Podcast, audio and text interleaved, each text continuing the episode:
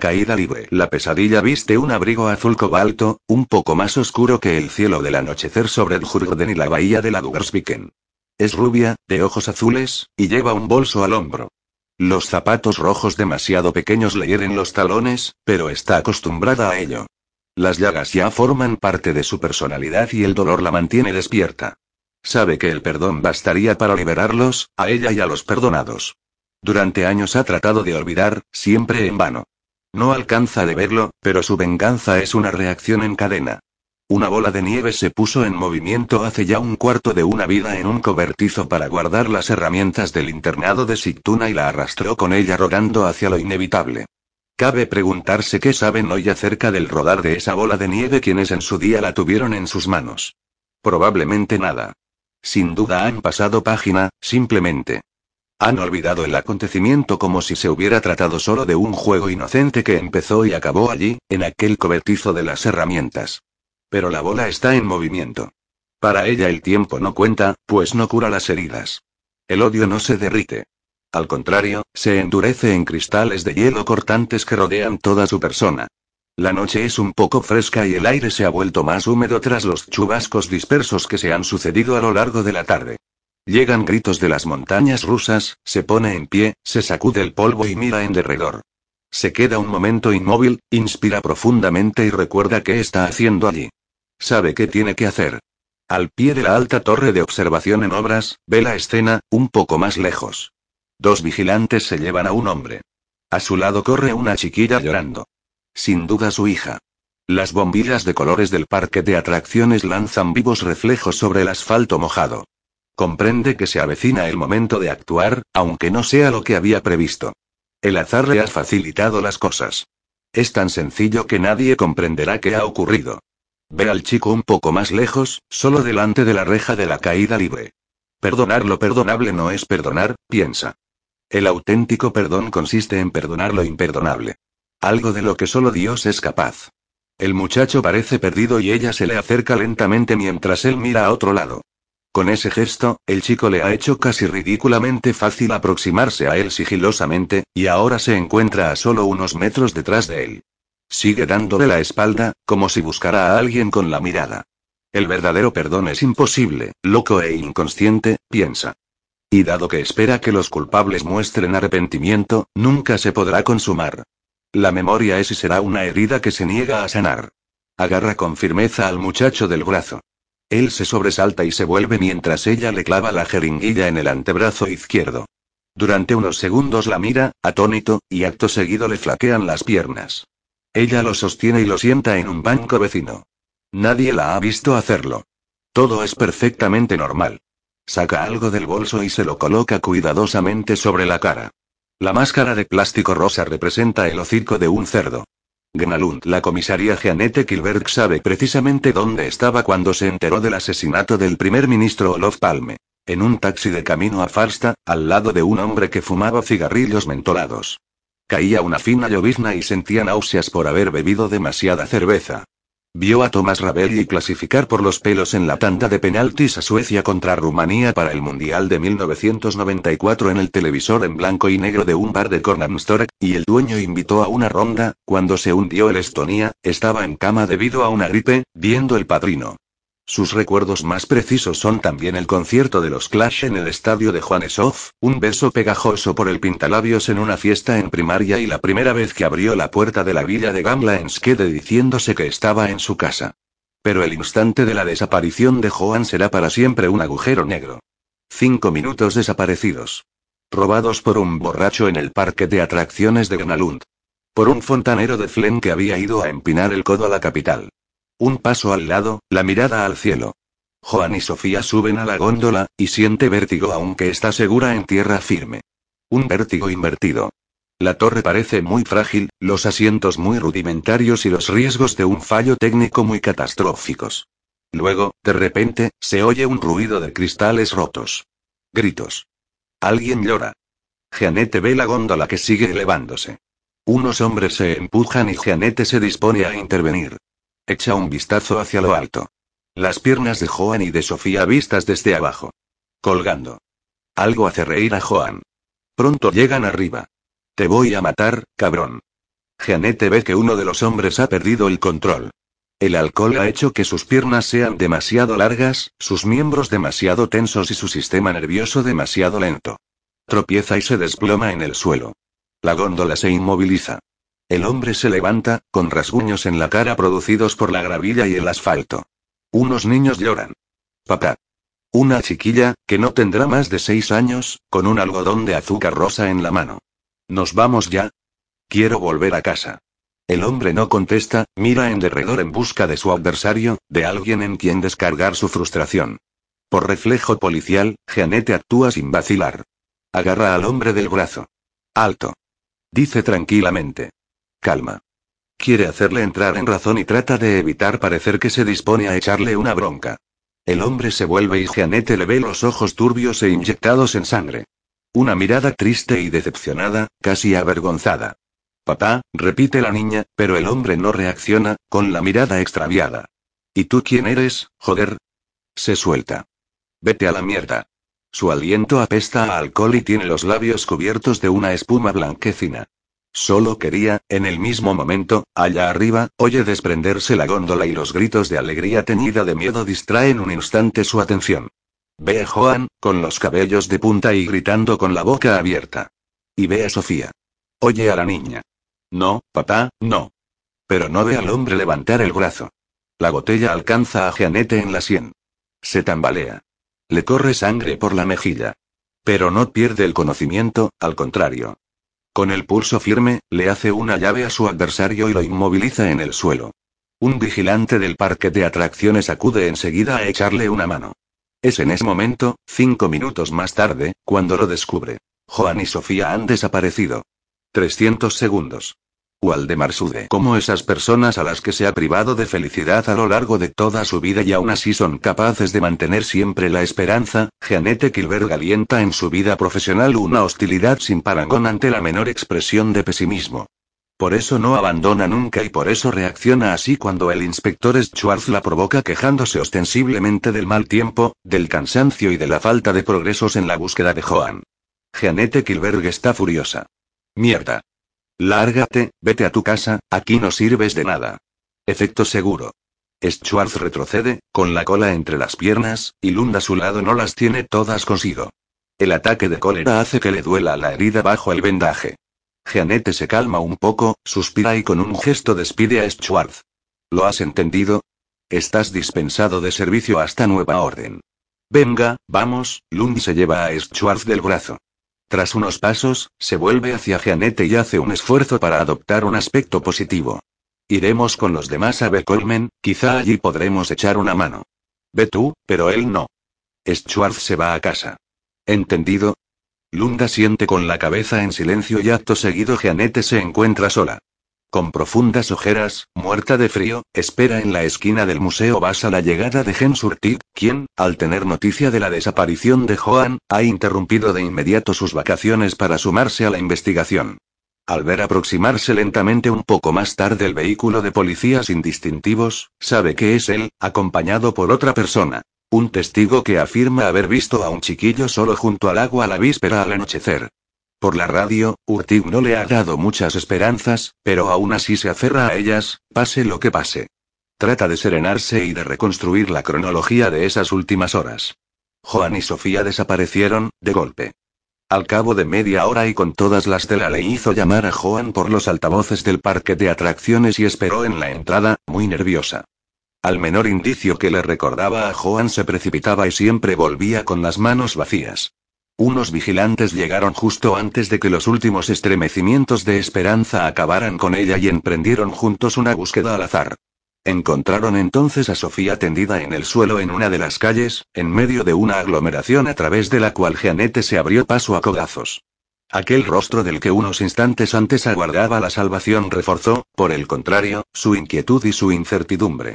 Sofía estaba trastornada y Jeanette dudaba incluso de que pudiera reconocerla, así que de ningún modo podría indicarle dónde se encontraba Joan. Jeanette no permaneció a su lado, tenía que seguir buscando. Transcurrió media hora más hasta que contactó con sus colegas de la policía. Pero ni ella, ni la veintena de agentes que dragaron la bahía junto al parque de atracciones y organizaron una batida por Djurgården encontraron a Joan. Tampoco los vehículos que patrullaron por el centro de la ciudad con su descripción. Y la llamada a la colaboración ciudadana a través de las radios locales no había dado resultado alguno hasta tres cuartos de hora antes. Jeanette sabe que ha actuado correctamente. Pero como un robot. Un robot paralizado por sus sentimientos. La contradicción personificada. Dura, fría y racional por fuera pero guiada por impulsos caóticos. La cólera, el mosqueo, el miedo, la angustia, la confusión y la resignación experimentados a lo largo de la noche se funden en una masa indistinta. El único sentimiento consistente es el de su insuficiencia. Y no solo respecto a Joan. Jeanette piensa en Sofía. ¿Cómo estará? Jeanette la ha llamado varias veces, sin éxito. Si supiera algo de Joan habría llamado. O bien necesita hacer acopio de fuerzas para decir lo que sabe, Mierda, no le des más vueltas a eso, piensa tratando de dejar de lado lo impensable. Concéntrate. El coche se detiene y sale Urtig. Joder, eso no tiene buena pinta, dice él señalando su cabeza vendada. Ella sabe que parece más grave de lo que es realmente. La herida causada por la botella se la han cosido allí mismo y la venda está manchada de sangre, al igual que su chaqueta y la camiseta. No te preocupes, no es nada, dice. No tenías que anular tus vacaciones en Quick por culpa mía. Él se encoge de hombros. Déjate de bobadas. ¿Qué iba a hacer allí arriba? ¿Muñecos de nieve? Por primera vez desde hace 12 horas, Jeanette sonríe. ¿A dónde habías llegado?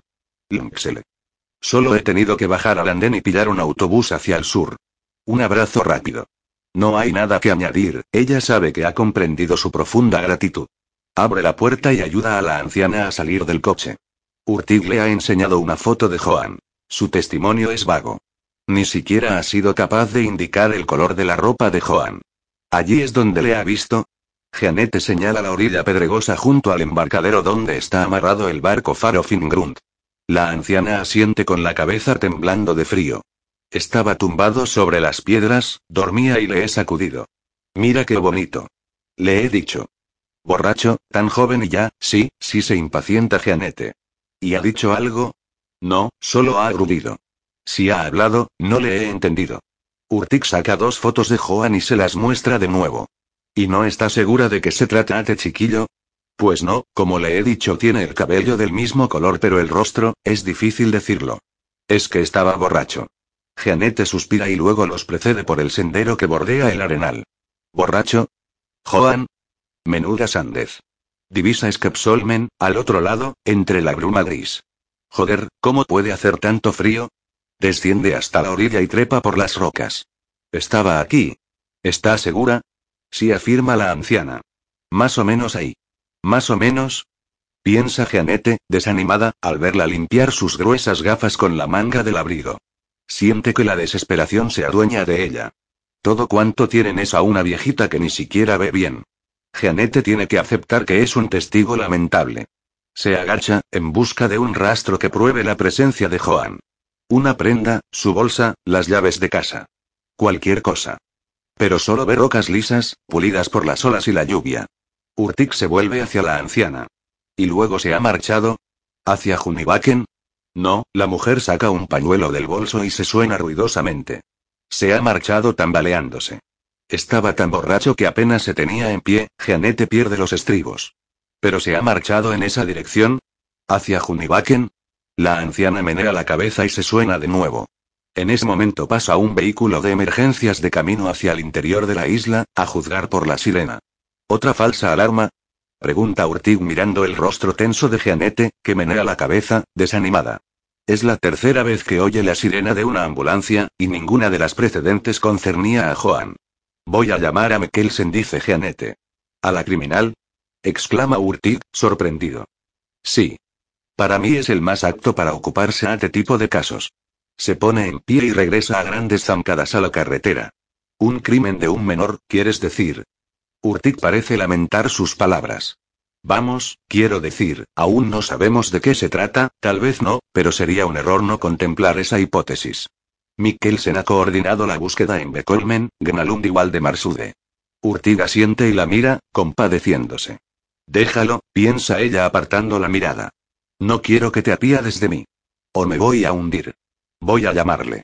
Al coger su móvil, Jeanette se da cuenta de que está muerto y, en el mismo instante, la radio comienza a chisporrotear en el coche de Urtig, a una decena de metros. Siente una opresión en el pecho, sabe qué significa. Como si toda la sangre de su cuerpo le bajara a los tobillos y quisiera inmovilizarla en el suelo. Han encontrado a Joan. Hospital Karolinska. Los enfermeros creyeron que el chiquillo estaba muerto. Lo encontraron cerca del viejo molino de Waldemarsudde, con la respiración y el pulso casi imperceptibles. Sufría una hipotermia severa y saltaba a la vista que había vomitado varias veces durante esa noche de finales de verano inusualmente fría. Temían que los jugos gástricos hubieran afectado a los pulmones. Justo después de las 10, Jeanette Kilberg subió a la ambulancia que conduciría a su hijo a los servicios de reanimación del Hospital Karolinska de Solna. La habitación está sumida en la oscuridad, pero el resplandor del débil sol de la tarde se abre paso entre las persianas y dibuja rayas naranjas sobre el torso desnudo de Joan. Con las pulsaciones de los pilotos del respirador artificial, Jeanette Kilberg tiene la impresión de estar en un sueño. Acaricia el dorso de la mano de su hijo y echa un vistazo a los instrumentos de medición que se hallan junto a la cama. Su temperatura corporal se aproxima a la normal, un poco por debajo de 36 grados. Sabe que tenía mucho alcohol en la sangre. Casi 3 gramos al llegar al hospital. No ha pegado ojo y siente que su cuerpo está embotado, y es incapaz de decir si el corazón que se desboca en su pecho late al mismo ritmo que en su sien. Le dan vueltas en la cabeza unos pensamientos que no reconoce, una mezcla de frustración, cólera, miedo, confusión y desánimo. Ella era un ser racional. Ese día. Lo contempla allí tendido. Es la primera vez que su hijo está en el hospital. No, la segunda. La primera vez fue 13 años atrás, al nacer. Entonces todo estaba en calma. Ella estaba tan bien preparada que anticipó la cesárea incluso antes de que los médicos tomaran la decisión. Pero esta vez la han pillado completamente por sorpresa. Aprieta su mano con más fuerza. Sigue estando fría, pero parece más relajado y respira apaciblemente. Y la habitación está en silencio. Solo se oye el ronroneo de las máquinas. Oye, susurra, a sabiendas de que incluso inconsciente quizá pueda oírle, creen que todo va a salir bien. Interrumpe su intento de darle ánimos a Joan. ¿Lo creen? Si no saben nada. La llegada al hospital ha sido caótica.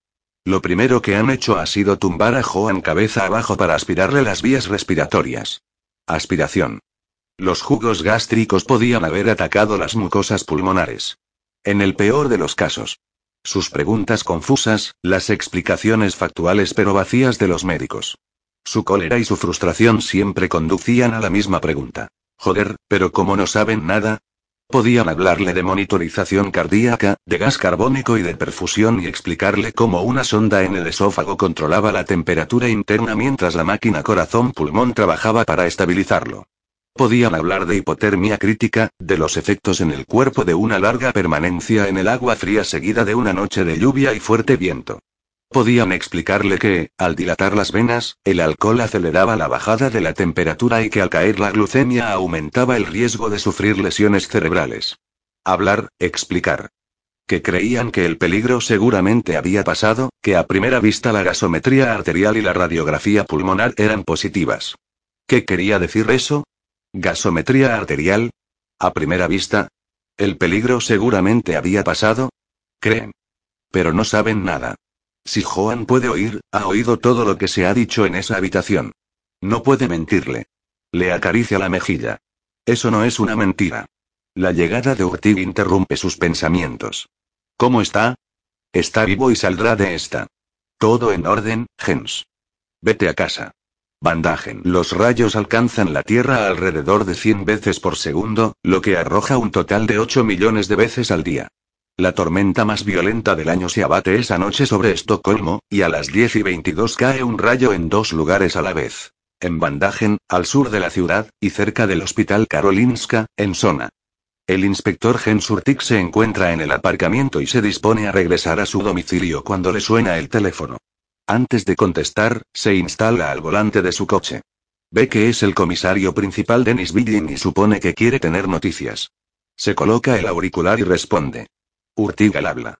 Parece que habéis encontrado al chaval de Jeanette. ¿Cómo está? El jefe parece inquieto. Duerme, y ella está a su lado. Urtig le da al contacto. Gracias a Dios, parece que su vida no corre peligro. Muy bien, en ese caso seguramente volverá al trabajo dentro de unos días. El comisario chasquea la lengua. ¿Y tú cómo estás? ¿A qué te refieres? ¿Estás cansado o tienes fuerzas para ir a echar un vistazo a algo en Bandagen? ¿De qué se trata? Quiero decir que, puesto que Kilberg no está disponible, tienes la oportunidad de estar en primera línea. Eso será bueno para tu expediente, ¿me explico? Te explicas perfectamente. Gen Surtik toma el acceso norte. ¿Qué ha pasado? Han encontrado a una mujer muerta, quizá violada. Vale, voy para allá inmediatamente. Ese es el tempo que me gusta. Eres un gran tipo, Gens. Hasta mañana. De acuerdo.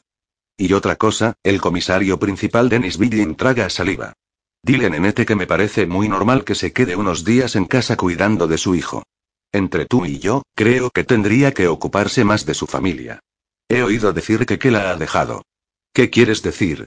Las insinuaciones de su jefe comienzan a exasperar a Ortiz. ¿Pretendes que le diga que se quede en casa porque consideras que una mujer no tendría que trabajar, que debería ocuparse de su marido y de sus hijos? Joder, Gens, olvídalo. Pensaba que tú y yo nos entendíamos y griega.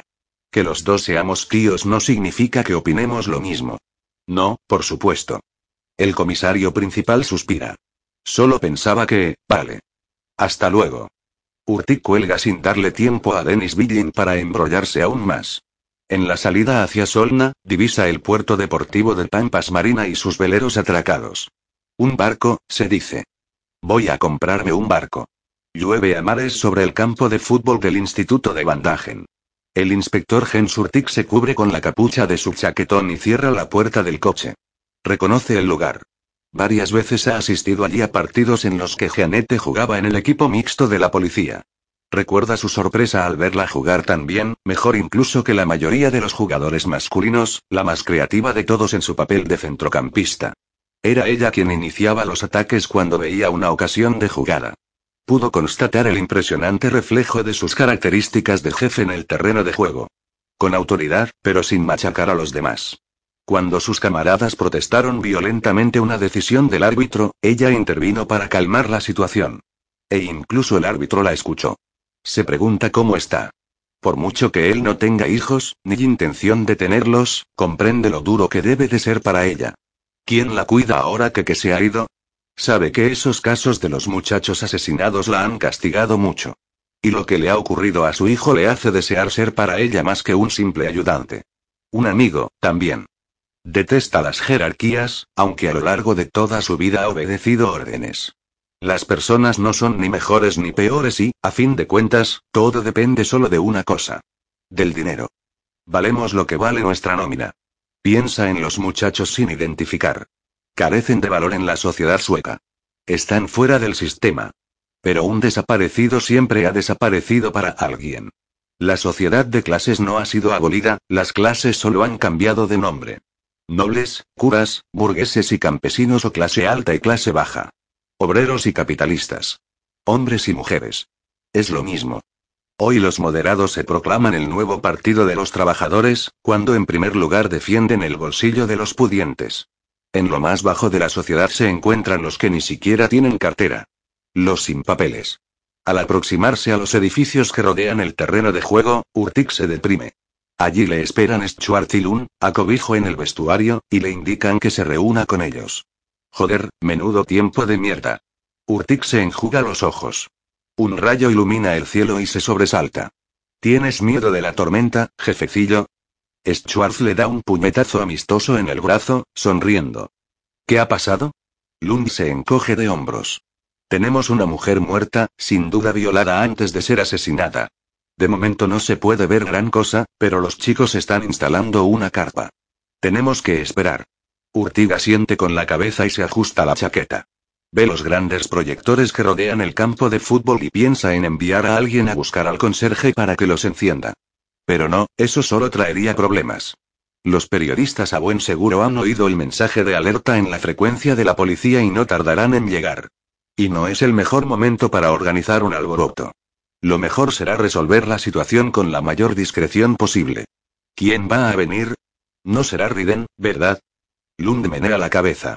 No, Billin ha dicho que vendría Ivo Andri, puesto que ya hemos trabajado con él. ¿No estaba de vacaciones? La última vez que Urtig habló con el forense bosnio, le dijo que después del caso de los muchachos asesinados iba a tomarse unas merecidas vacaciones. Ivo Andri se había tomado como un fracaso personal el hecho de que se archivara el caso. No, no lo creo. Lund saca un paquete de chicles. En cambio, he oído que presentó su dimisión cuando nos obligaron a abandonar el caso. Joder, a veces pienso que tendríamos que haber hecho lo mismo. ¿Queréis? Ofrece los chicles. Urtig experimentó el mismo desánimo y la misma resignación. La orden había llegado de arriba y comprendió que tenían que abandonar la investigación porque eran refugiados ilegales. Chiquillos sin identidad, a los que nadie reclamaba, y por esa razón menos importantes que si se hubiera tratado de rúbitos de ojos azules de broma. Menudos cabrones, se dijo. Una pandilla de tarados emocionales. Aunque no se lograra dar con el asesino, por lo menos podían devolverles sus nombres. Pero todo eso costaba dinero, y esos niños no significaban nada para nadie.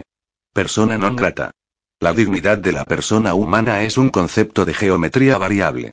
Urtig va a la pequeña carpa blanca de la policía científica para saber si hay noticias y regresa con un gesto de impotencia en el momento en que un violento rayo baña el campo de fútbol con un resplandor blanco.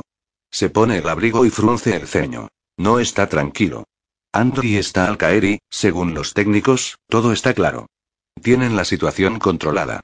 Tendremos las primeras conclusiones dentro de unas horas. ¿Qué significa que todo está claro? Pregunta Schwartz, desconcertado. Ya han identificado a la mujer.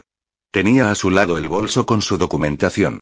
Según su permiso de conducir, se llama Elizabeth Carlson. Todo parece indicar que fue violada antes de que la mataran. Pero Andri podrá confirmarnos eso. Urtik se frota las manos heladas. Los técnicos están haciendo su trabajo, dos patrullas caninas están rastreando toda la zona y en comisaría ya están buscando a algún familiar al que contactar. ¿Qué queda por hacer? ¿Vamos a tomar un café? Schwartz se dirige sin titubear hacia el coche.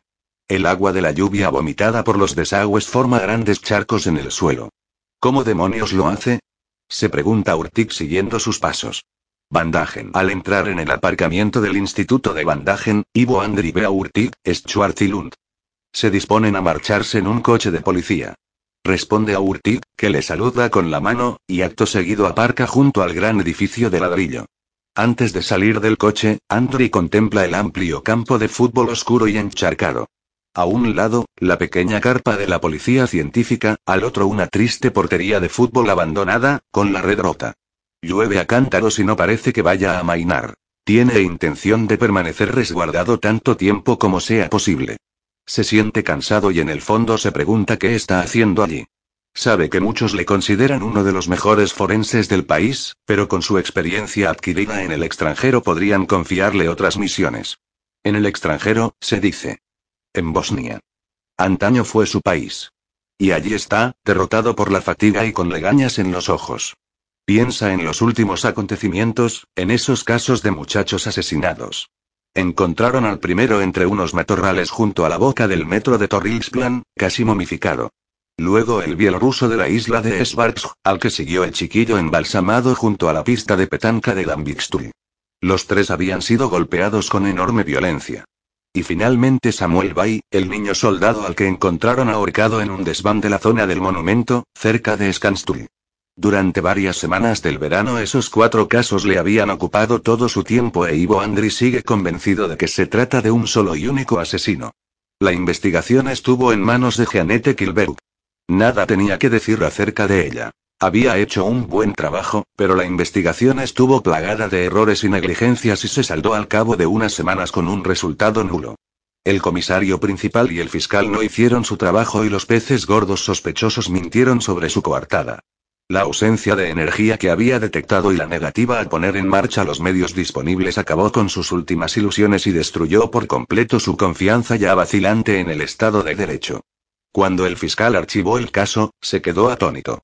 Ivo Andri se cierra la chaqueta y se cubre con su gorra de béisbol. Abre la puerta, sale bajo la lluvia torrencial y corre hacia el escenario del crimen.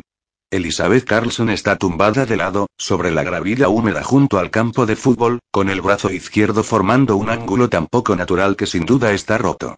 No hay otras heridas aparentes. Ivo Andri lleva a cabo las constataciones habituales en el lugar del crimen. La mujer ha sido víctima de una agresión sexual, pero habrá que aguardar a estar al abrigo en el Instituto de Medicina Legal de Solna para determinar la causa de la muerte. Da la orden de transportar el cadáver y unos enfermeros lo embalan en una bolsa de plástico gris. Ivo Andri regresa a su coche a paso rápido. Se le ha ocurrido una idea que quiere verificar lo antes posible. Vita Virgen Sofía Zetterlund tiene grandes lagunas en su memoria. Unos agujeros en sus sueños o durante sus interminables paseos. A veces, el agujero se amplía cuando huele un perfume o cuando alguien la mira de determinada forma. Hay unas imágenes que se reconstituyen cuando oye unos fuecos sobre la grava o ve una silueta de espaldas en la calle. Entonces es como si un tornado se adentrara irremediablemente a través de ese punto que ella denomina yo. Sabe que ha vivido algo innombrable. Había una vez una chiquilla que se llamaba Victoria.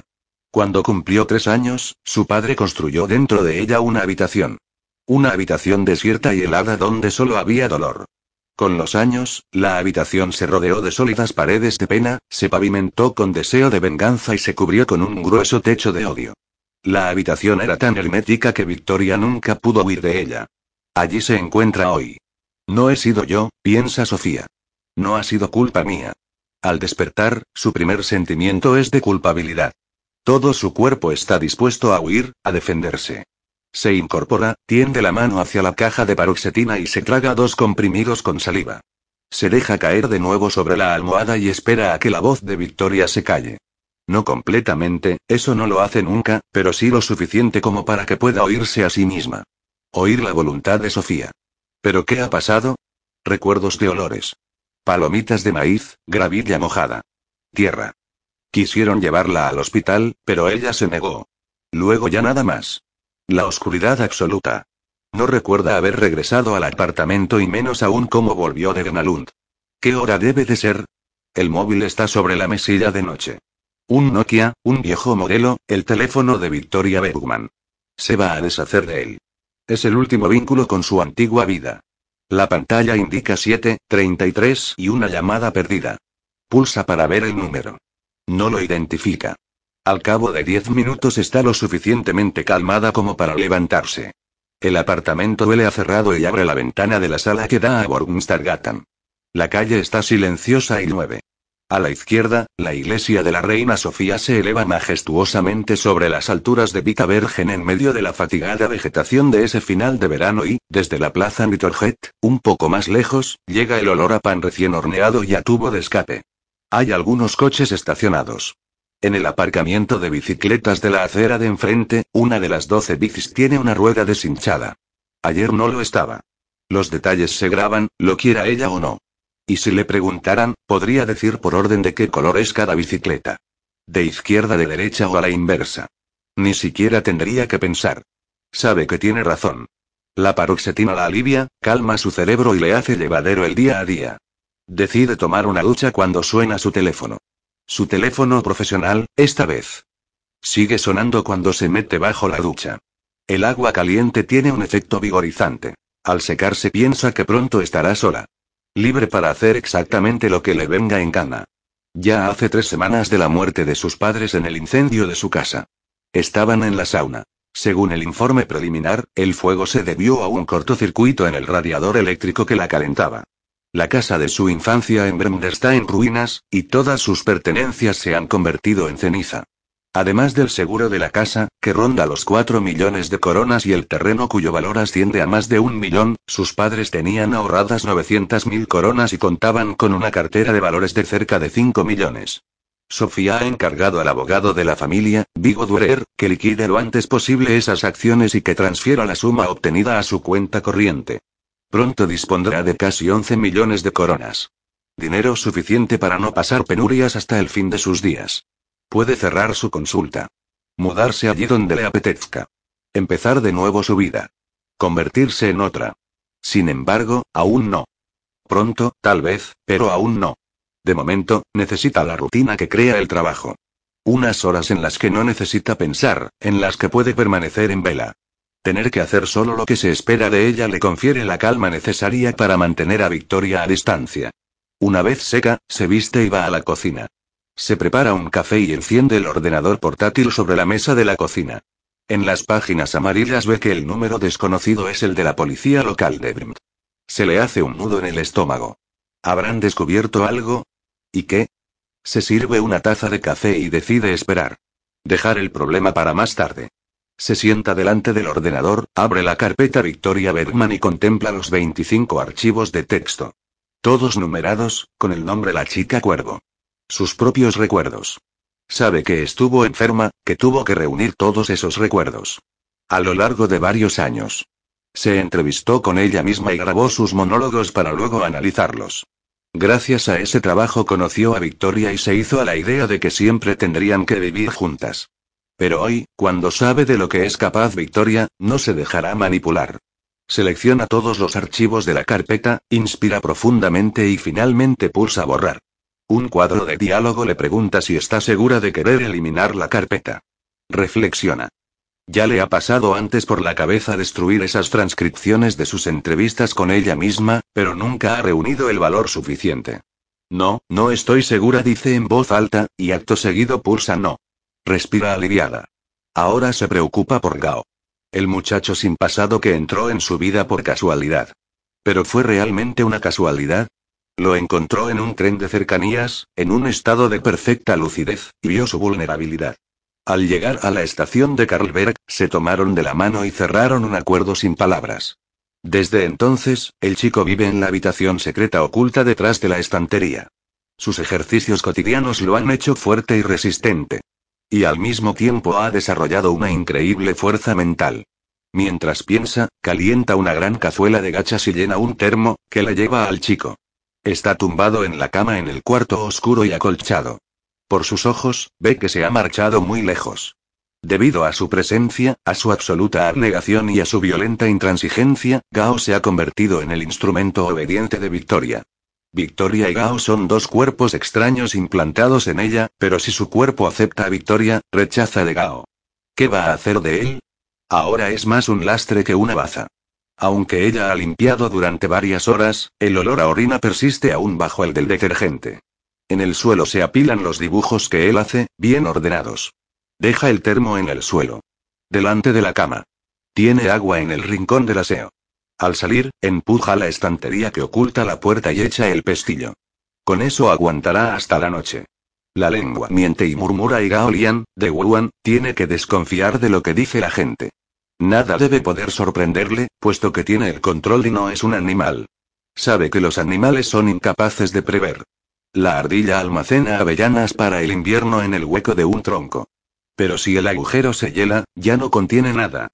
Fuera de su alcance, las avellanas ya no existen. La ardilla abandona y muere. Gaolian comprende que hay que estar listo ante los imprevistos. Los ojos ven lo prohibido y Gao tiene que cerrarlos y aguardar a que desaparezca. El tiempo significa la espera, así que no es nada.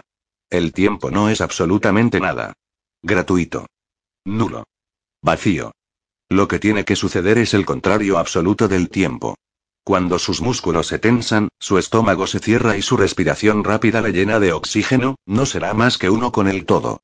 Su pulso, ese momento muy lento, aumentará hasta el estruendo ensordecedor y todo ocurrirá al mismo tiempo. En ese instante, el tiempo ya no es ridículo, lo es todo. Cada segundo tiene vida propia, una historia con un principio y un final. Una vacilación de una centésima de segundo tendrá consecuencias devastadoras. Marcaría la diferencia entre la vida y la muerte. El tiempo es el mejor amigo del indeciso, incapaz de actuar. La mujer le ha proporcionado lápices y papel y, durante horas, puede dibujar a oscuras. Se inspira en sí mismo, en las personas que ha conocido, las cosas que echa a faltar y los sentimientos olvidados. Un pajarito en su nido con sus polluelos. Cuando acaba, deja el papel a un lado y vuelve a empezar. Nunca se detiene a contemplar lo que ha dibujado. La mujer que lo alimenta no es ni verdadera ni falsa y, para Gao, el tiempo antes de ella ya no existe. Ya no hay antes ni después. El tiempo no es nada. Todo en él se absorbe con el mecanismo propio de los recuerdos. Baramika Jeanette sale de la habitación de Joan y se dirige hacia la cafetería, en la entrada principal del hospital. Es policía, y mujer. Le es imposible dejar de lado su trabajo, incluso en semejantes circunstancias. Sabe que luego podrían utilizarlo contra ella. Cuando las puertas del ascensor se abren ante el ajetreo del vestíbulo, alza la vista y observa los movimientos y las sonrisas. Se llena los pulmones de ese aire lleno de vida. Le cuesta reconocerlo, pero necesita escaparse media hora de esa vigilia inquieta junto a la cama de su hijo en la atmósfera inmóvil de esa habitación de hospital. Urtic trae en una bandeja dos tazas de café humeantes y dos bollos de canela que deposita entre ellos antes de sentarse.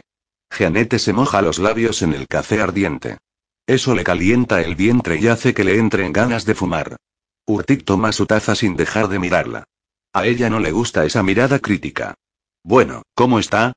Pregunta Urtic. Controlado. Ahora mismo, lo peor es no saber qué le ha ocurrido. Vuelve a tener la misma sensación de cuando Joan era muy pequeño. Recuerda cuando corría hacia ella llorando, inconsolable e incapaz de explicar lo que le había ocurrido. No daba con las palabras.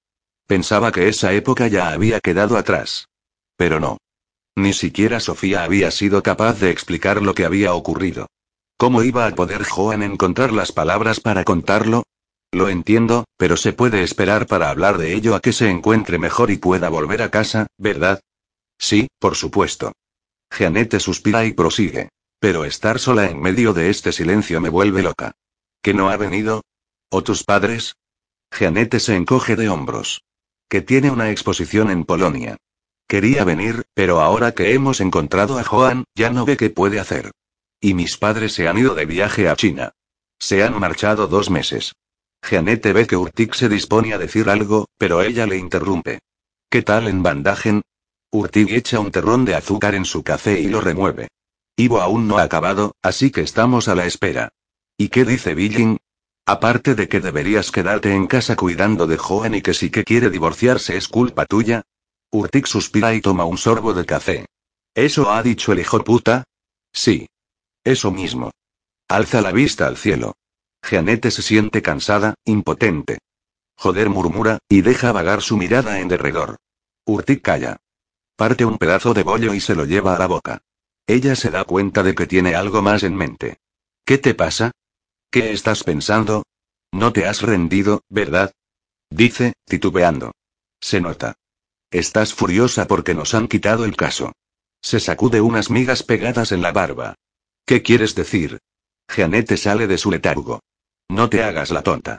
Sabes perfectamente a qué me refiero. Lundstrom es un cerdo, pero no ha sido él quien, déjalo ya. Le interrumpe Jeanette. Pero, con un gesto de la mano Urtig derrama un poco de café. Jeanette toma maquinalmente una servilleta de papel para limpiarlo. Le viene a la cabeza la idea de que ahora quizá ya solo tendrá que ocuparse de sus propias tonterías. Olvida esa idea antes de que se instale en su mente. Se concentra. Oye, Jens, reflexiona. Estoy tan frustrada como tú y me parece asqueroso, pero no soy tan tonta como para no admitir que es económicamente injustificable, unos chavales refugiados. Una mierda de chavales refugiados, es económicamente injustificable. Me dan ganas de vomitar. Urtic se pone en pie y Jeanette ve que está muy indignado. Siéntate, Jens, aún no he acabado.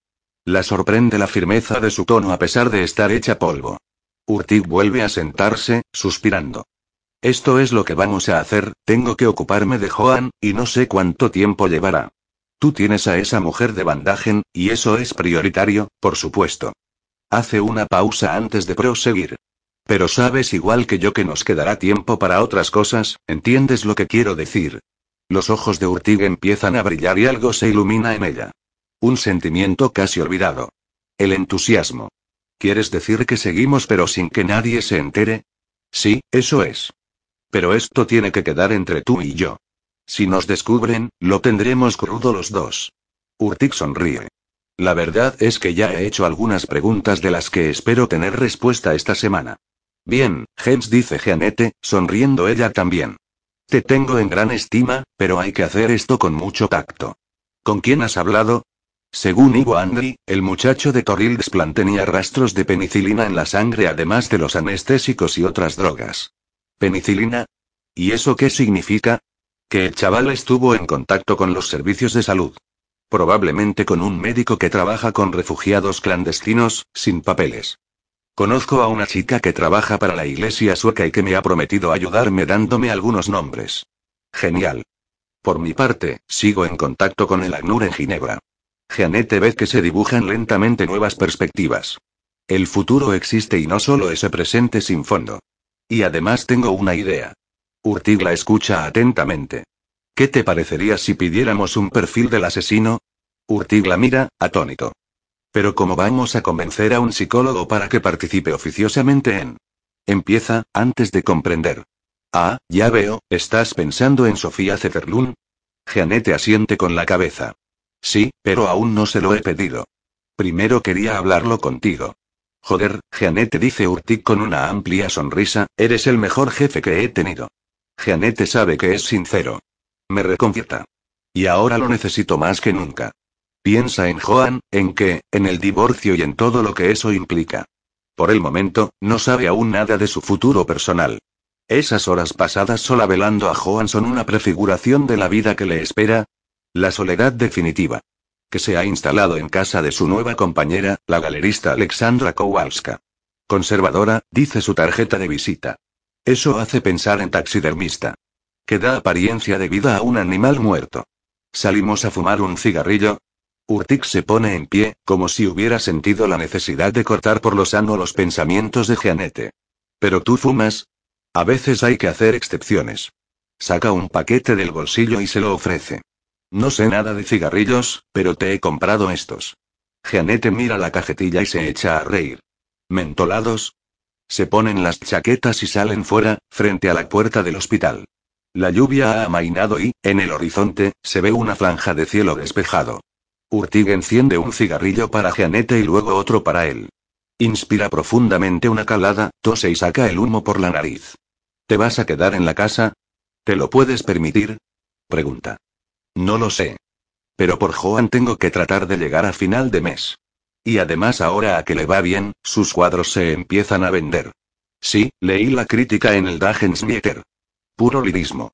Es un poco penoso haber patrocinado su trabajo durante 20 años y al final no recoger los frutos. La galerista y conservadora Alexandra se puso en contacto con que durante el verano y luego todo fue muy deprisa que se convirtió en la estrella ascendente del arte contemporáneo sueco y dejó a Jeanette por esa mujer más joven y guapa. Nunca hubiera creído que Joan y ella contaran tan poco para él, que fuera capaz de marcharse así dándoles la espalda.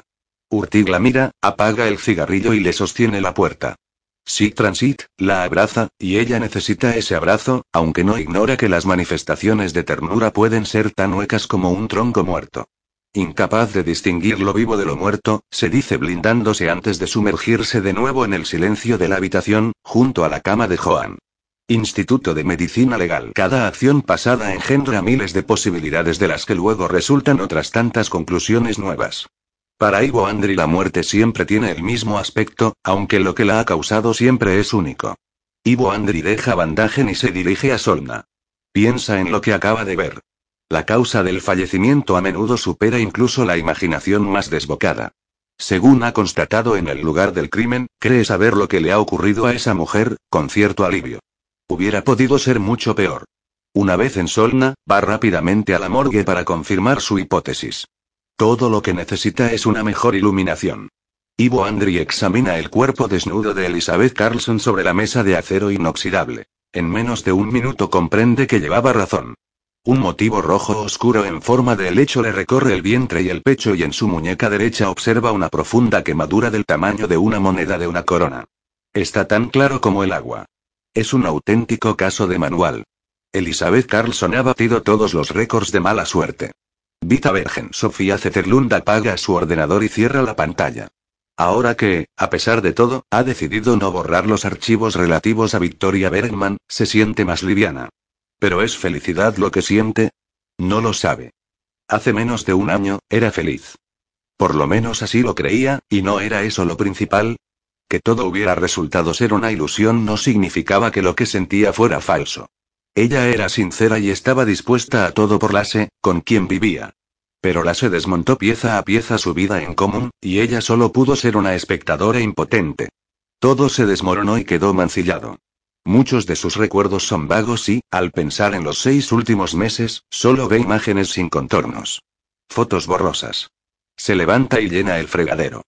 Lars Peterson, su compañero durante más de 10 años, su mejor amigo y el hombre al que estaban ligados todos sus sueños, Lars, el comercial que vivía una semana de cada dos en Alemania. Lasse, el hombre que transmitía seguridad y tenía que ser el padre de su hijo. El que siempre le regalaba flores. El agua caliente le enrojece las manos, pero se obliga a mantenerlas sumergidas. Soportándolo, se pone a prueba. Lars Peterson, ya casado, con una casa y una familia en Salzschwaden que una semana de cada dos no se iba a Alemania sino a reunirse con ellos, y que nunca tenía tiempo para ir de vacaciones con ella. Lars Peterson, el padre de Mikael. Su única razón para entablar una relación con Mikael fue vengarse de Lasse. Ahora todo eso le parece absurdo. Vacío, vano. Lasse está muerto y Mikael ha dejado lentamente pero sin remedio de interesarle, aunque aún está tentada de revelarle quién es ella en realidad. Esos últimos meses solo se han visto esporádicamente, pues Mikael estaba muy ocupado y viajaba a menudo. El resto del tiempo, era ella quien había tenido muchas cosas que hacer y, en sus raras discusiones, se había mostrado rudo y enojado, cosa que le hace pensar que ve a otra mujer. Voy a romper, se dice sacando finalmente las manos del fregadero. Abre el grifo del agua fría. Primero es un respiro agradable, luego se impone el frío y de nuevo se obliga a soportarlo. Hay que vencer el dolor. Cuantas más vueltas le da, menos añora a Micael. Soy su madrastra, se dice, y al mismo tiempo su amante. Pero es imposible revelarle la verdad. Cierra el grifo y vacía el fregadero. Al cabo de un momento, sus manos recuperan el color normal y, en cuanto desaparece el dolor, se sienta de nuevo a la mesa de la cocina. Tiene el teléfono frente a ella. Debería llamar a Jeanette. Pero le cuesta. No sabe qué decirle. Lo que debería decirle. La angustia le provoca un nudo en el estómago. Llevándose la mano al vientre, empieza a temblar, sufre palpitaciones, la abandonan las fuerzas como si le hubieran cortado las venas. La cabeza le arde, pierde el control, no tiene ni idea de lo que va a hacer su cuerpo. Darse de cabeza contra las paredes. Arrojarse por la ventana. Gritar. No, tiene que oír una voz de verdad. Una voz que atestigue que sigue existiendo, que es tangible. Es lo único que ahora puede hacer callar los ruidos que oye. Agarra el teléfono. Jeanette Kilberg responde tras diez tonos. Se oye un ruido de fondo en la línea. Un chisporroteo interrumpido a veces por chasquidos. ¿Cómo está? Es todo cuanto a Sofía se le ocurre decir. Jeanette Kilberg también tiene como un chisporroteo en la voz. Lo han encontrado. Está vivo, acostado a mi lado. De momento, eso me basta. Tu hijo está a tu lado, se dice. Y Gao está conmigo. Sus labios se mueven. Puedo pasarme hoy, se oye decir. Encantada. Vente dentro de una hora. Puedo pasarme hoy. Su propia voz repercute en las paredes de la cocina. ¿Se ha repetido? Puedo pasarme hoy. Puedo, Joan ha desaparecido toda una noche, que Sofía ha pasado en su casa con Gao. Han dormido. Nada más. ¿O no ha sido así? Puedo pasarme hoy. La incertidumbre se adueña de ella y se da cuenta en el acto de que no tiene la menor idea de lo ocurrido después de que Joan y ella se instalaran en la góndola de la caída libre. A lo lejos, oye la voz de Jeanette. De acuerdo, hasta luego. Te echo de menos. Puedo pasarme hoy. El teléfono está en silencio. Al contemplar la pantalla, constata que la conversación ha durado 23 minutos. Va al recibidor, se calza sus zapatos y se pone la chaqueta. En la estantería de los zapatos, sus botas están húmedas, como si acabara de utilizarlas. Las examina. Hay una hoja amarillenta pegada en el talón del pie izquierdo, hierba y pinaza en los agujeros de los cordones, y las suelas están llenas de tierra. Calma, se dice. Ha llovido mucho. ¿Cuánto tiempo hace falta para que se sequen unas botas? Coge su chaqueta. También está mojada. La observa más detenidamente. Un desgarrón de unos 5 centímetros en una manga. En el doblez de algodón destripado encuentra algunas piedrecillas. Algo asoma del bolsillo. ¿Qué puede ser? Una Polaroid. Joder, en la foto se la ve a ella, a los 10 años, en una playa desierta. Hace mucho viento, sus largos cabellos rubios están casi horizontales. Una hilera de postes rotos sobresale de la arena y, a lo lejos, se ve un faro pintado con rayas rojas y blancas. Se adivinan las siluetas de las gaviotas en el cielo gris. Su corazón se acelera. La imagen no le dice nada, ese lugar le es absolutamente extraño. Dinamarca, 1988. Sin lograr conciliar el sueño, acechaba sus pasos y fingía ser un reloj. Tumbada boca abajo, eran las seis. Sobre el costado izquierdo, las nueve. Boca arriba, las doce de la noche. Sobre el costado derecho, las tres, y de nuevo boca abajo, las seis. Costado izquierdo, las nueve, boca arriba, medianoche otra vez. Si conseguía controlar el reloj, él se confundía de hora y la dejaba tranquila. Es pesado, tiene la espalda peluda, está sudado y huele a amoníaco después de haber trabajado durante dos horas en la máquina esparcidora. Sus maldiciones se oían desde el hangar hasta su habitación. Los huesos salientes de sus caderas frotan con dureza contra su vientre mientras ella mira por encima de sus hombros estremecidos por las sacudidas. La bandera danesa que cubre el techo es una cruz diabólica, rojo de sangre y blanco de hueso. Es más fácil hacer lo que él quiere. Acariciarle la espalda y gemirle al oído. Eso permite ganar por lo menos cinco minutos. Cuando los muelles de la vieja cama dejan de chirriar, en cuanto él ha salido, va al baño. Tiene que librarse de la peste a estiércol. Es mecánico, originario de Olstebro. Ella lo llama el cerdo de Olstebro, en alusión a la raza porcina regional, excelente para la tocinería. Ha anotado su nombre en su diario íntimo con todos los demás, y el primero de la lista es el cerdo de su jefe, al que se supone que tiene que estarle agradecida por dejarla vivir en su casa. Este otro cerdo tiene estudios, es jurista, o algo parecido, y trabaja en Suecia cuando no viene a la granja a matar cerdos. A sus espaldas, lo llama el coco. El coco se enorgullece de trabajar con viejos métodos avalados. El cerdo de Jutlandia hay que quemarlo y no escaldarlo para eliminarle el sebo. Abre el grifo y se enjuaga las manos. La punta de sus dedos se ha hinchado de tanto trabajar con los cerdos. Las cerdas de la piel se clavan debajo de las uñas y provocan inflamaciones, y de poco ayuda a usar guantes. Ella los ha matado. Aturdidos con una descarga eléctrica y luego desangrados. Luego lo dejó todo impoluto, limpió los desagües y evacuó los restos. Una vez, la dejó matar uno con la pistola de sacrificio y a punto estuvo de volverla hacia él. Justo para ver si su mirada se quedaría tan vacía como la de los cerdos. Tras lavarse someramente, se seca y regresa a su habitación. No puedo más, se dice.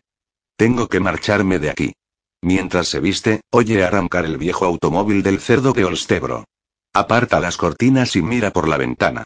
El coche sale de la granja y el coco regresa al hangar a ocuparse de la separación del estiércol. Decide ir a pasear hacia la punta de Grisetuden y quizá llegar hasta el puente de Odesund. El viento cortante se mete entre su ropa.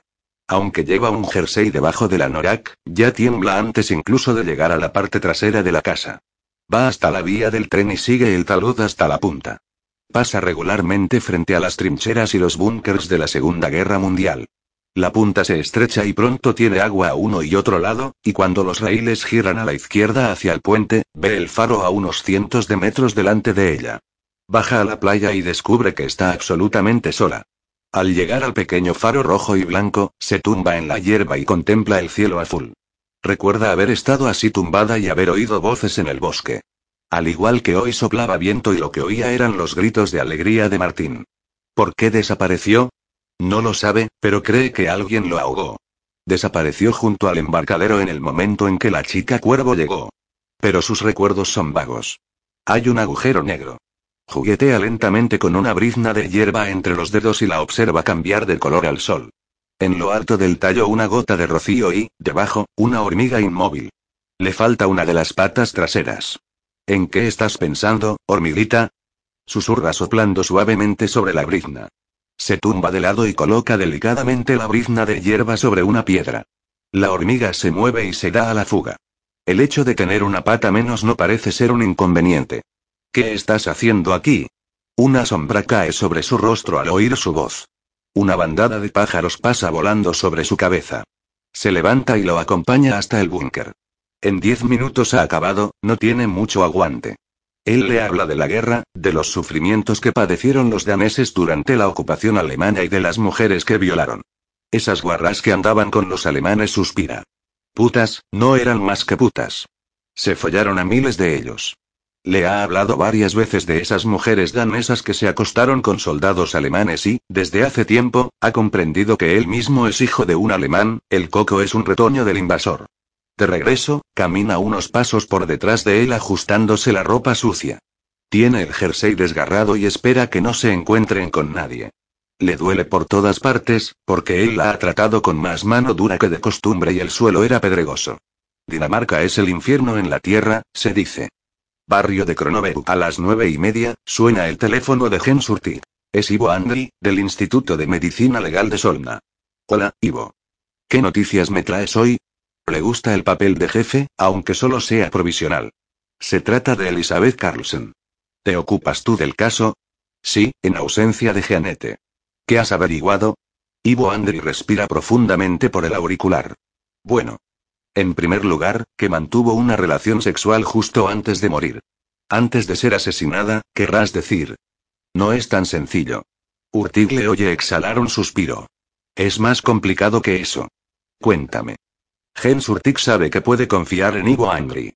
El tono serio del forense le hace entender que es algo importante. Así que mantuvo una relación sexual. Puede que fuera consentida, o tal vez no. De momento, no sé si, pero su ropa estaba desgarrada, calma. Déjame que te explique. Lamenta haberle interrumpido. Sabe por experiencia que Ivo Andri es siempre muy preciso, aunque se extienda en los detalles. Perdón, dice. Continúa. ¿Qué te estaba diciendo? Ah, sí. Mantuvo una relación sexual. Quizá contra su voluntad. Tiene marcas rojas como si hubiera recibido una zurra, pero es imposible saber si se trata de una violación.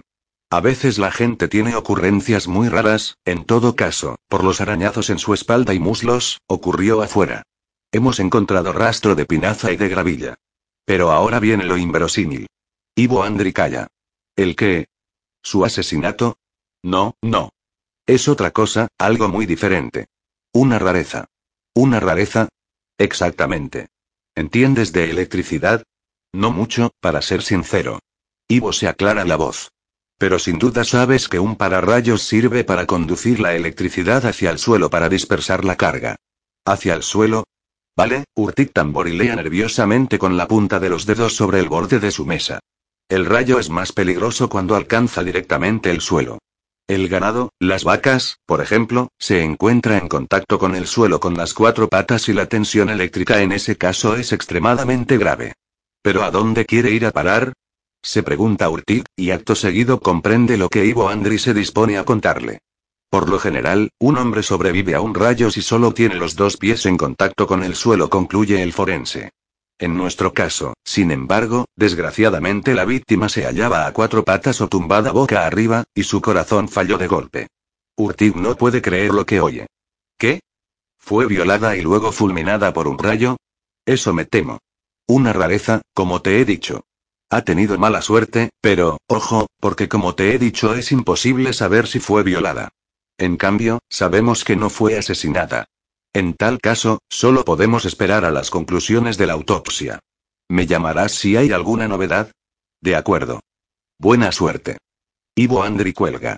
Jens Urtik se repantiga en su sillón y reflexiona mirando al techo. Cuando una violación va seguida de asesinato, cabe sospechar que la víctima conocía al agresor y que éste la ha matado por esa razón. Urtig llama a la extensión de Lund. ¿Quién le ha tomado declaración al marido de Elizabeth Carlson? Lund se aclara la voz. Schwartz se ha ocupado de eso. ¿Alguna novedad? Sí, en cierta medida. Ya os lo comentaré luego, pero de momento quiero que me traigáis al marido y esta vez hablaré personalmente con él. De acuerdo. Hospital Karolinska. Maldita tormenta. Exclama Sofía Zetterlund al entrar en la habitación del hospital. Luce una sonrisa titubeante. Jeanette Kilberg la saluda con un gesto de la cabeza, con ciertas reservas. Por supuesto se alegra de volver a ver a Sofía, pero en su cara hay algo extraño, algo nuevo que no sabe cómo interpretar. La lluvia bate contra las ventanas y la habitación se ilumina de veces con el resplandor de un rayo. Se encuentran frente a frente. Sofía mira a Joan con inquietud y Jeanette se acerca y le acaricia la espalda. Hola, me alegro de verte, susurra. Sofía responde a su gesto abrazando a Jeanette. ¿Cuál es el pronóstico? pregunta. Jeanette sonríe. Si te refieres al del tiempo, pinta mal. Su tono alegre se diluye. Pero en lo que concierne a Joan, se presenta bien. Empieza a despertarse. Se ve cómo mueve los ojos debajo de los párpados. El rostro de Joan ha recobrado por fin sus colores y ella le acaricia el brazo. Los médicos por fin se han aventurado a dar sin ambigüedades una opinión positiva acerca de su estado y Jeanette aprecia la compañía de alguien que es más que una simple colega. Con la que no está obligada a hacer de jefe. Sofía se relaja y vuelve a ser ella misma. No te hagas mala sangre por esto, dice Jeanette. Su desaparición no es culpa tuya. Sofía la mira muy seria. No, tal vez no, pero me avergüenzo de haber sido presa del pánico. Quisiera ser una persona de fiar, y evidentemente ese no es el caso. Jeanette piensa en la reacción de Sofía. La encontró llorando, tendida boca abajo. Desesperada. Espero que me perdones por haberte dejado allí tirada, dice Jeanette, pero Joan había desaparecido y griega. Por el amor del cielo, la interrumpe Sofía. Yo siempre me las apaño. Mira a Jeanette a los ojos. No lo olvides nunca, yo siempre me las apaño, no tienes que preocuparte por mí, pase lo que pase. Jeanette está casi asustada ante la gravedad del tono y de la mirada. Si consigo ocuparme a esos empresarios bocazas que necesitan un coaching, bien puedo ocuparme de mí misma. Jeanette se siente aliviada al oír bromear a Sofía. Como puedes ver, yo no soy capaz ni de ocuparme de un borracho, se ríe Jeanette mostrando el vendaje. ¿Y cuál es tu pronóstico? dice Sofía.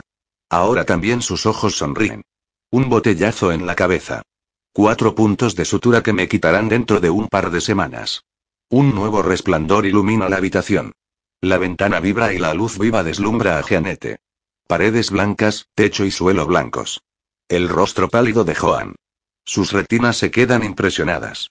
¿Pero qué te pasó? Jeanette apenas se atreve a mirar a Sofía al preguntárselo. Los pilotos rojos del respirador parpadean. La sombra del cuerpo de Joan sobre la cama, la silueta negra de Sofía delante de la ventana.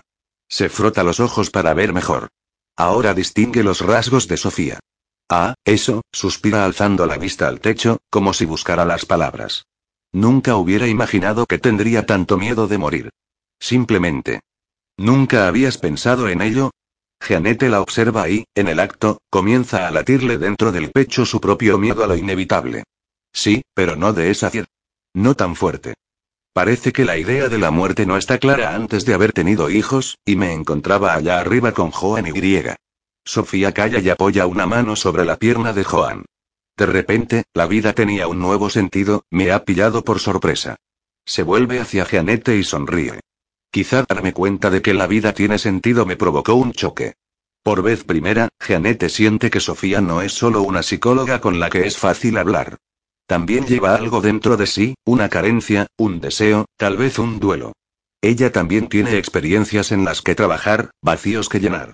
Se avergüenza de no haberlo comprendido antes que Sofía no podía estar siempre dando. Ser permanentemente fuerte hace que una no viva en absoluto, logra decir después de un buen rato en brazos de Sofía, que la abraza más fuerte. Ha comprendido que era para consolarla. De repente se oye un gemido de Joan. Durante una fracción de segundo se miran antes de comprender. La piedra cae sin ruido dentro de ella. Jeanette se inclina hacia él. Cariño murmura acariciándole el pecho. Bienvenido, chavalote. Aquí está mamá, esperándote. Llama a un médico, que le explica que es una etapa normal del despertar, pero que aún pasarán horas antes de poder comunicarse con él. La vida vuelve lentamente a nosotros, dice Sofía una vez que se ha marchado el médico. Sí, tal vez dice Jeanette, decidiendo contarle lo que sabe. ¿A que no adivinas quién está ingresado también aquí al lado? Ni idea. ¿Alguien a quien conozco? Carl Lundström dice Jeanette. Hoy mismo he pasado por delante de su habitación. Ya es extraño. A dos pasillos de aquí, Carl Lundström está acostado sobre las mismas sábanas que Joan, y a los dos los tratan con el mismo cuidado. La vida tiene el mismo valor para todo el mundo. Sofía sonríe. ¿Quieres decir que se puede ser un canalla y aún así tener derecho a vivir? Sí, algo así. Jeanette se arrepiente de inmediato. Menuda visión del mundo, como si no creyera en el Estado de Derecho. Vivimos en un mundo de hombres, responde Sofía, en el que Joan no vale más que un pederasta. En el que nadie vale más que un pederasta o un violador. Solo puedes valer menos. Jeanette se ríe. ¿Qué quieres decir? Pues que si eres una víctima, vales menos que el propio pederasta. Se prefiere proteger al presunto autor que a la presunta víctima. Es un mundo de hombres. Jeanette asiente con la cabeza, aunque no está segura de haberlo entendido. Mira a Joan en su cama. ¿Víctima? Aún no se ha atrevido a pensarlo. ¿Víctima de qué? Piensa en Carl Lundström. No, imposible. Piensa en otra cosa. Pero, en el fondo, ¿cuál es tu experiencia con los hombres? Se arriesga a preguntar. Supongo que los odio, responde Sofía. Su mirada está vacía. Colectivamente, quiero decir, continúa, dirigiendo de nuevo la mirada a Jeanette. ¿Y tú? Jeanette no está preparada para que le devuelvan así la pregunta. Mira a Joan, piensa en que, en sus jefes y colegas. Por supuesto hay algunos cabrones, pero no todos lo son. Su mundo no es ese del que habla Sofía. ¿Cuál es el lado oscuro de Sofía? Todo gira alrededor del dinero, del macho prosigue Sofía, sin darle tiempo a responder. Mira en tu billetera, ¿qué encuentras? Un rey, probablemente. ¿O a Genvilin? ¿A Selma Lagerlf? Sugiere Jeanette. Los de ellas son billetes de poco valor. Y los turistas creen que Selma Lagerlf es un hombre. Se preguntan a qué casa real pertenece. ¿A la de los Bernadotte? ¿Bromas? Le parece tan inverosímil que Jeanette se ríe. No, para nada. Pero soy una arpía furiosa. La expresión de sus ojos es difícil de descifrar. Odio o ironía, locura o sabiduría. ¿Cuál es la diferencia? Piensa Jeanette. Me apetece un cigarrillo. ¿Me acompañas? Propone Sofía sacándola de sus pensamientos. En cualquier caso con ella no se aburre. No como con qué. No, ve tú. Me quedo con Joan. Sofía Zetterlund se pone el abrigo y se marcha. Estocolmo, 1987. El serval lo plantaron el día de su nacimiento. Una vez trató de prenderle fuego, pero el árbol se negó a arder. En el compartimento hace calor y está lleno de los olores de los viajeros precedentes. Victoria abre la ventana para ventilarlo, pero los olores permanecen incrustados en el terciopelo de las banquetas. La migraña que sufre desde que se ha despertado con una cuerda al cuello en el suelo del baño de un hotel en Copenhague comienza a remitir. Pero su boca aún está sensible y el diente delantero roto le da punzadas. Se pasa la lengua por encima. Se ha desprendido una esquirla y en cuanto regrese tendrá que hacérselo arreglar. El tren traquetea y abandona lentamente la estación, mientras comienza a lloviznar. Puedo hacer lo que me venga en gusto, se dice. Dejarlo todo atrás, no volver a verle. ¿Lo permitiría él? No lo sabe. Él la necesita, y ella a él. En todo caso, en ese momento. Una semana antes, con Ana y Jessica, tomó el ferry de Corfú a Brindisi, luego el tren hacia Roma y París. Una lluvia gris a lo largo de todo el camino. Julio parecía el mes de noviembre. Dos días perdidos en París. Ana y Jessica, sus dos compañeras del internado de Sigtuna, tenían prisa por regresar y heladas y mojadas se subieron al tren en la estación del norte. Victoria se acurruca en un rincón y se cubre la cabeza con su chaqueta. Después de un mes viajando en Interrail a través de Europa, esa es ya la última recta. Durante todo el viaje, Ana y Jessica han sido como unas muñecas de trapo. Blandas, muertas, sostenidas solo por unos hilos cosidos por otra persona. Unos sacos de tela llenos de fibra de ceiba. Se ha hartado y, en la estación de Lille, ha decidido bajarse del tren. Un camionero danés la ha llevado en autostop hasta Ámsterdam. En Copenhague ha cambiado sus últimos cheques de viaje y se ha instalado en una habitación de hotel. La voz le ha dicho lo que tenía que hacer. Pero se ha equivocado. Ha sobrevivido. El tren se aproxima al embarcadero del ferry de Helsing. Se pregunta si su vida hubiera podido ser diferente. Sin duda no. Pero ahora ya no importa. Ahora ya es uña y carne con su odio, como el rayo y el trueno. Como el puño cerrado y el golpe. Su padre acuchilló su infancia y la hoja del cuchillo aún viva. En Victoria, ya nada sonríe. El viaje hasta Estocolmo dura toda la noche y duerme todo el rato. El revisor la despierta justo antes de la llegada, y siente vértigo y náuseas. Ha soñado, pero no recuerda que, su sueño solo le ha dejado ese malestar en todo el cuerpo. Es temprano y el aire es frío. Baja del tren con su mochila y se dirige hacia el amplio vestíbulo abovedado. Como era de prever, nadie ha ido a esperarla. Toma las escaleras mecánicas para bajar al metro. Desde Slusen, el autobús a Brendigrislinge tarda una media hora, que dedica a inventarse algunas anécdotas inocentes sobre el viaje.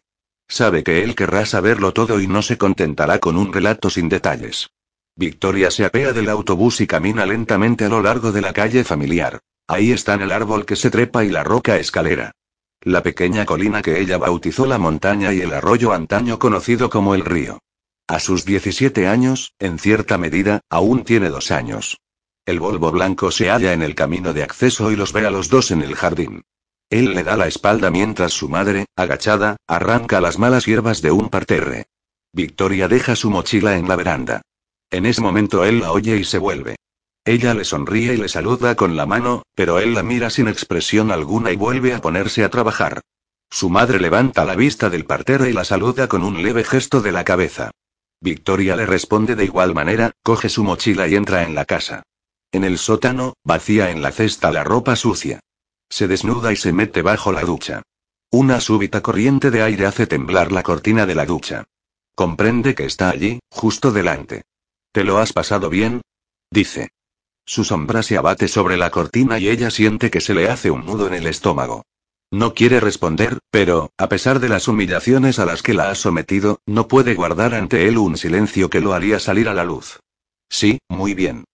Se esfuerza por parecer alegre y despreocupada, como si él no estuviera a unos centímetros de su cuerpo desnudo. ¿Y has tenido suficiente dinero para todo el viaje? Sí. Incluso aún me queda un poco. También tenía mis ahorros y griega. Bien, Victoria. Eres, él calla y lo oye sorberse los mocos. ¿Estará llorando? Te he echado de menos. Esto estaba vacío, sin ti. Sí, los dos te hemos echado de menos. Pero ahora ya he regresado. Trata de mostrarse alegre, pero se le hace un nudo aún más fuerte en el estómago, pues sabe lo que él quiere. Bien, Victoria. Acaba de ducharte y vístete. Luego tu madre y yo queremos hablar contigo. Mamá está calentando agua para el té. Se suena y se sorbe los mocos. Sí, está llorando, se dice. De acuerdo, ahora mismo voy. Espera a que se haya marchado para cerrar el agua y secarse. Sabe que puede regresar en cualquier momento, y se apresura a vestirse. Sin tomarse la molestia de ir a por unas bragas limpias, se vuelve a poner las que ha llevado durante todo el viaje desde Dinamarca. La aguardan en silencio, sentados a la mesa de la cocina. Todo cuanto se oye es la radio en el alféizar de la ventana. Sobre la mesa, la tetera y el plato de galletas de almendras. Su madre le sirve una taza, y huele a menta y a miel. Bienvenida a casa, Victoria. Su madre le tiende el plato de galletas sin mirarla a los ojos. Victoria trata de mirarla cara a cara. Una y otra vez. No me reconoce, piensa Victoria. Solo existe ese plato. Debes de haberlas echado en falta, unas auténticas, su madre pierde el hilo de la frase, deja el plato y limpia unas migas invisibles sobre la mesa. Después de todas las cosas raras que, está muy bien. Victoria recorre la cocina con la vista y lo mira. Teníais algo que decirme. Moja la galleta con azúcar escarchado en su té. Un pedazo se parte y se hunde en el fondo de la taza. Fascinada, lo contempla cómo se disuelve. Pronto solo queda una pila de migas en el fondo, como si el pedazo nunca hubiera existido. Durante tu ausencia, mamá y yo hemos estado pensando y hemos decidido marcharnos dentro de un tiempo. Se inclina sobre la mesa y su madre asiente con la cabeza, como un eco. ¿Marcharnos? ¿A dónde? Me han confiado la dirección de un proyecto en Sierra Leona. Para empezar viviremos allí seis meses y luego podremos quedarnos seis meses más, si queremos. Une sus finas manos frente a él, parecen viejas y arrugadas. Muy duras, apretadas. Ardientes. Se estremece al pensar que va a tocarla. Pero si ya me he matriculado en la facultad en Uppsala y griega. Las lágrimas se le agolpan en los ojos pero no quiere dar muestras de debilidad. Eso le daría ocasión de consolarla. Mira el fondo de la taza, remueve con la punta de la cucharilla la pasta de galleta. Está en el culo de África y yo, estará completamente a su merced. Sin conocer a nadie y sin poder huir a ningún sitio. Ya hemos arreglado eso. Podrás estudiar por correspondencia. La mira con sus ojos de un azul desleído. Ya lo ha decidido y ella nada tiene que decir. ¿Qué podré estudiar? El diente le da una punzada y se frota el mentón con la mano. Ni siquiera le han preguntado por su diente. Un curso básico de psicología. Creemos que te irá bien. Apoya frente a él los puños cerrados a la espera de su respuesta. Su madre se levanta y deja la taza en el fregadero. La enjuaga sin decir palabra, la seca cuidadosamente y la guarda en el armario. Victoria no dice nada. Sabe que de nada sirve protestar. Es mejor reservar la cólera para que crezca dentro de ella. Un día abrirá las compuertas y el fuego se extenderá por el mundo, y ese día será despiadada e inmisericordia. Le sonríe. Vale, pues. Y además será solo por unos meses. Estará bien cambiar de aires. Él asiente con la cabeza y se levanta de la mesa para poner fin a la conversación. Bueno, cada uno puede volver a sus ocupaciones, dice. Victoria quizá necesite descansar un poco. Yo me vuelvo al jardín. A las seis la sauna estará caliente y podremos continuar la conversación. ¿De acuerdo? Dirige una mirada imperiosa a Victoria y luego a la madre. Las dos asienten con la cabeza. Al llegar la noche, le cuesta dormirse y da vueltas en la cama. Tiene fuertes dolores, él ha sido brutal.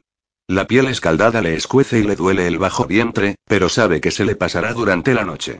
A condición de que él esté satisfecho y logre dormirse. Olisquea el perrito de auténtica piel de conejo. Anota en su interior todos los ultrajes, esperando impacientemente el día en que él y todos los otros se arrastrarán suplicándole clemencia. Hospital Karolinska. Matar a un hombre es sencillo. El problema es sobre todo de orden mental, y esas cuestiones pueden variar enormemente de un individuo a otro. Para la mayoría de la gente, hay que salvar un gran número de obstáculos. La empatía, la conciencia y la reflexión se alzan por lo general como obstáculos al uso de la violencia mortal. Pero para algunos, es algo tan sencillo como abrir un tetrabric de leche. Es la hora de las visitas, hay mucha gente. Afuera llueve a cántaros y la tempestad azota las ventanas. Un rayo ilumina intermitentemente el cielo negro seguido de inmediato por el retumbar del trueno. La tormenta está muy cerca. En el ascensor hay colgado un plano del hospital. Como no quiere pedir que le indiquen el camino, comprueba que no se haya equivocado.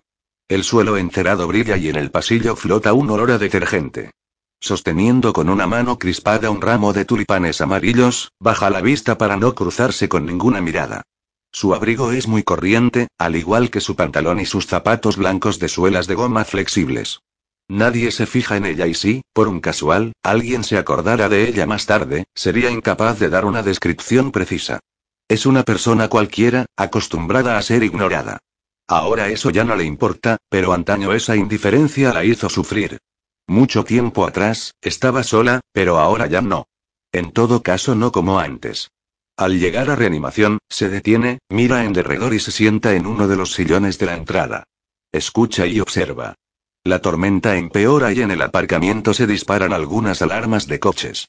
Abre prudentemente su bolso para comprobar que no ha olvidado nada, pero lo tiene todo. Se levanta y entra con paso decidido en el servicio. Se desplaza casi sin hacer ruido gracias a sus suelas de goma. Oye voces a lo lejos. El sonido de un televisor, el ronroneo del aire acondicionado y los chasquidos esporádicos de los neones. Mira alrededor de ella. El pasillo está desierto.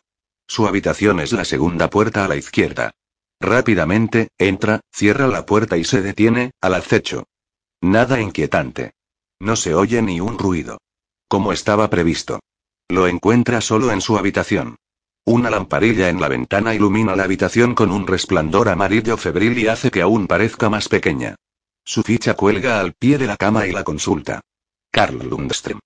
Junto a la cama, diversos aparatos y dos perfusiones conectadas a su cuello, cerca de la clavícula. Dos ondas traslúcidas salen de su nariz y otra de su boca. Esta es verde y un poco más gruesa. No es más que un trozo de carne, se dice. Uno de los aparatos que lo mantienen con vida emite un pitido regular, hipnótico. Sabe que no le basta con desenchufarlos. Se dispararía la alarma y el personal se presentaría allí de inmediato. Lo mismo si trata de ahogarlo. Lo mira. Sus ojos se mueven debajo de los párpados cerrados. Quizá es consciente de su presencia. Tal vez incluso comprende el porqué de su presencia allí, y no puede hacer nada. Deja el bolso al pie de la cama, lo abre, saca una jeringuilla y se dirige al portasueros. Se oye ruido en el pasillo. Se queda inmóvil, aguza el oído, lista para esconder la jeringuilla si alguien entra, pero al cabo de medio minuto vuelve a reinar la calma. Solo el ruido de la lluvia y del respirador. Examina las bolsas de los sueros de las perfusiones. Morfina y nutrición. Clava la jeringuilla en lo alto de la segunda bolsa e inyecta el contenido. Después de retirar la aguja, agita suavemente todo para que la morfina se mezcle con la glucosa. Una vez guardada la jeringuilla en el bolso, toma el jarrón de encima de la mesita de noche y lo llena de agua en el baño. Luego desenvuelve el ramo y lo coloca en el jarrón. Antes de abandonar la habitación, saca su Polaroid. El flash se dispara al mismo tiempo que un rayo, la cámara escupe la foto y esta comienza a revelarse lentamente ante sus ojos. La observa. El destello hace que las paredes de la habitación y las sábanas de la cama aparezcan velados, pero Carl Lundström y el jarrón de flores amarillas están perfectamente iluminados. Carl Lundström. El que durante años abusó de su hija y no se ha arrepentido de ello. Que quiso poner fin a su vida con una patética tentativa de ahorcamiento. Que fracasó en algo que, sin embargo, está al alcance de cualquiera. Como abrir un tetrabric de leche. Pero va a ayudarle a llevar a cabo su propósito. A poner un punto final. Al abrir lentamente la puerta oye cómo su respiración se vuelve más lenta. Pronto cesará completamente y liberará muchos metros cúbicos de aire para los vivos. Gamla en Skede están sentados en silencio en el coche. Solo se oye el ruido de los limpiaparabrisas y el débil chisporroteo de la radio. Urtik conduce y Jeanette está sentada detrás con Joan. Observa que por el cristal de la ventanilla entra un poco de agua. Urtik toma en Skedevgen y echa un vistazo a Joan. Por lo que veo, ya estás mejor. Sonríe por el retrovisor.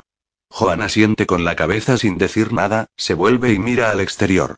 ¿Qué puede haberle ocurrido? Piensa Jeanette, a punto una vez más de abrir la boca para preguntarle cómo se encuentra. Pero esta vez se abstiene. No quiere atosigarlo con preguntas. Insistiendo no logrará hacerle hablar, sabe que es él quien debe dar el primer paso. Eso llevará el tiempo que sea necesario. Quizá no tiene la menor idea de lo que ocurrió, pero siente que no le ha contado todo. El silencio en el coche es incómodo cuando Urtig accede al camino de entrada de la casa. Mikkelsen ha llamado esta mañana, dice al apagar el motor del coche. Lundström ha muerto esta noche. Quería decírtelo antes de que te enteraras por la prensa. Algo se desmorona dentro de ella. El violento crepitar de la lluvia sobre el parabrisas le hace creer por un instante que el coche sigue en movimiento, a pesar de saber que está estacionado frente a la puerta del garaje. Su única pista en la persecución del asesino de los chavales ha muerto. Una racha de viento barre el agua del parabrisas y aumenta la presión en el habitáculo. Jeanette bosteza para destaparse los oídos. La lluvia amaina y la ilusión de movimiento desaparece.